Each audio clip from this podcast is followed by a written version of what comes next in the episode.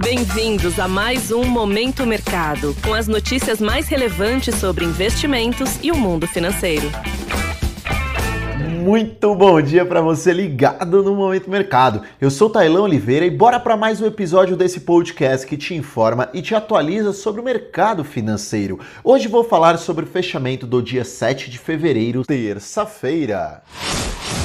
Cenário internacional. Em relação ao exterior, todas as praças americanas fecharam em alta. O último relatório de empregos não agrícolas dos Estados Unidos atingiu em cheio o mercado, uma criação de vagas de empregos muito acima do esperado. Porém, Jeremy Powell, presidente do Banco Central americano, veio a público informando que o processo de desinflação já está em curso, observando os últimos números, favorecendo assim os ativos de risco.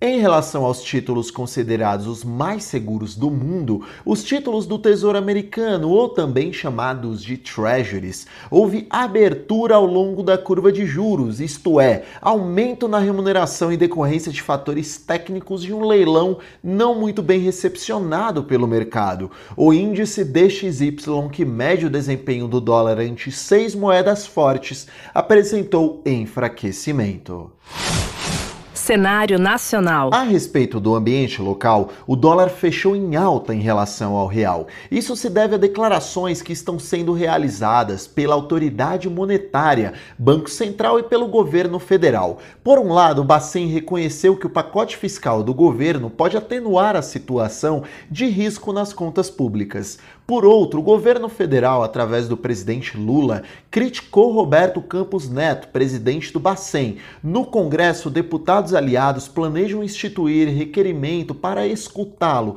a respeito do aumento de taxa de juro, além de circular informações de parlamentares que buscam um projeto de lei que possa derrubar a independência do Banco Central. Mesmo que isso não tenha grande adesão, ocasiona desconforto entre os agentes do mercado.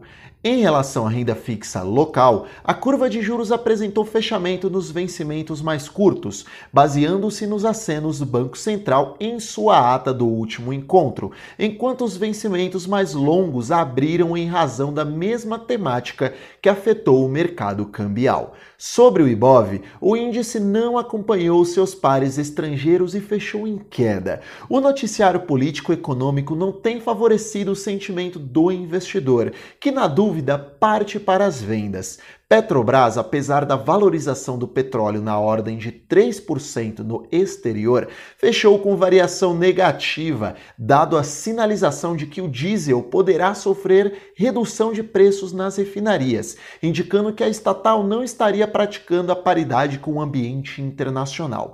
Bancos também apresentaram queda ao longo da sessão pontos de atenção. Olha só, em relação ao exterior, será divulgado o estoque de petróleo bruto dos Estados Unidos. Serão dadas declarações através de membros do Banco Central americano e europeu, indicando os possíveis passos da política monetária. Sobre o ambiente local, será divulgado através do Banco Central o fluxo de capital estrangeiro. Sobre o fechamento das bolsas asiáticas, houve majoritariamente um tom negativo. Europa até este momento se encontra em queda, assim como os futuros de Nova York. Dessa forma, termino mais um Momento Mercado. Desejo a você uma ótima semana. Fui! Você ouviu Momento Mercado com o Bradesco. Sua atualização diária sobre cenário e investimentos.